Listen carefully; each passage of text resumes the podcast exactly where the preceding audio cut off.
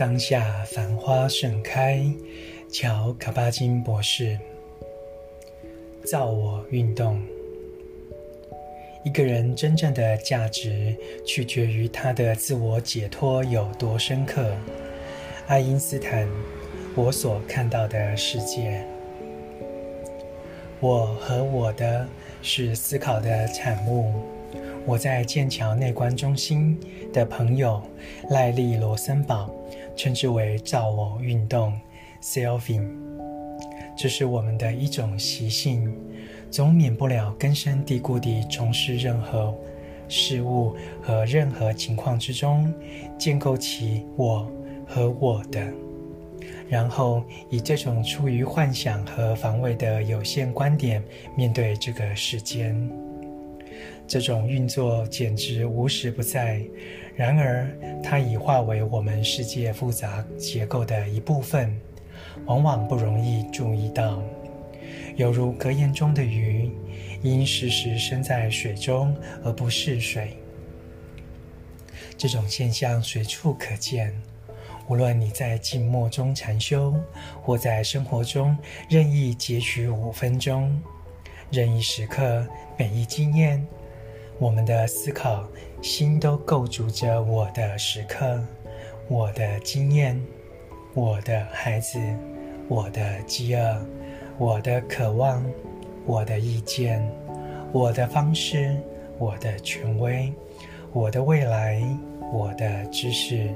我的身体，我的心，我的房子，我的土地，我的想法，我的感受，我的车，我的问题。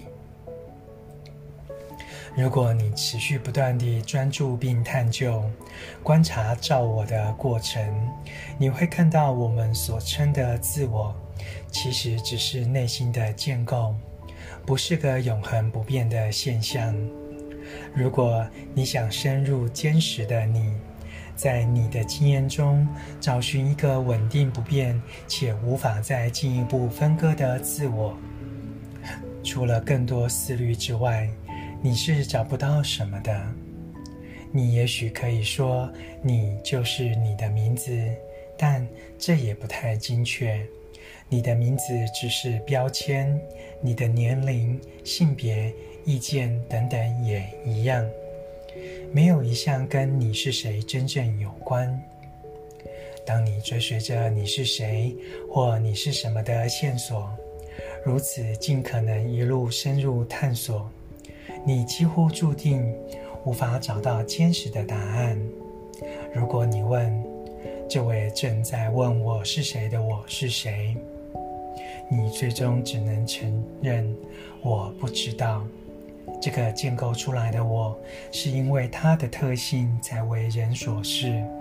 然而，无论将它任何一个属性或它所有的属性合在一起看，怎么也难以组成这个这整个人。再者，这个建构起的我有一个惯性，几乎每一刹那都不都在不断地消逝和重新建构。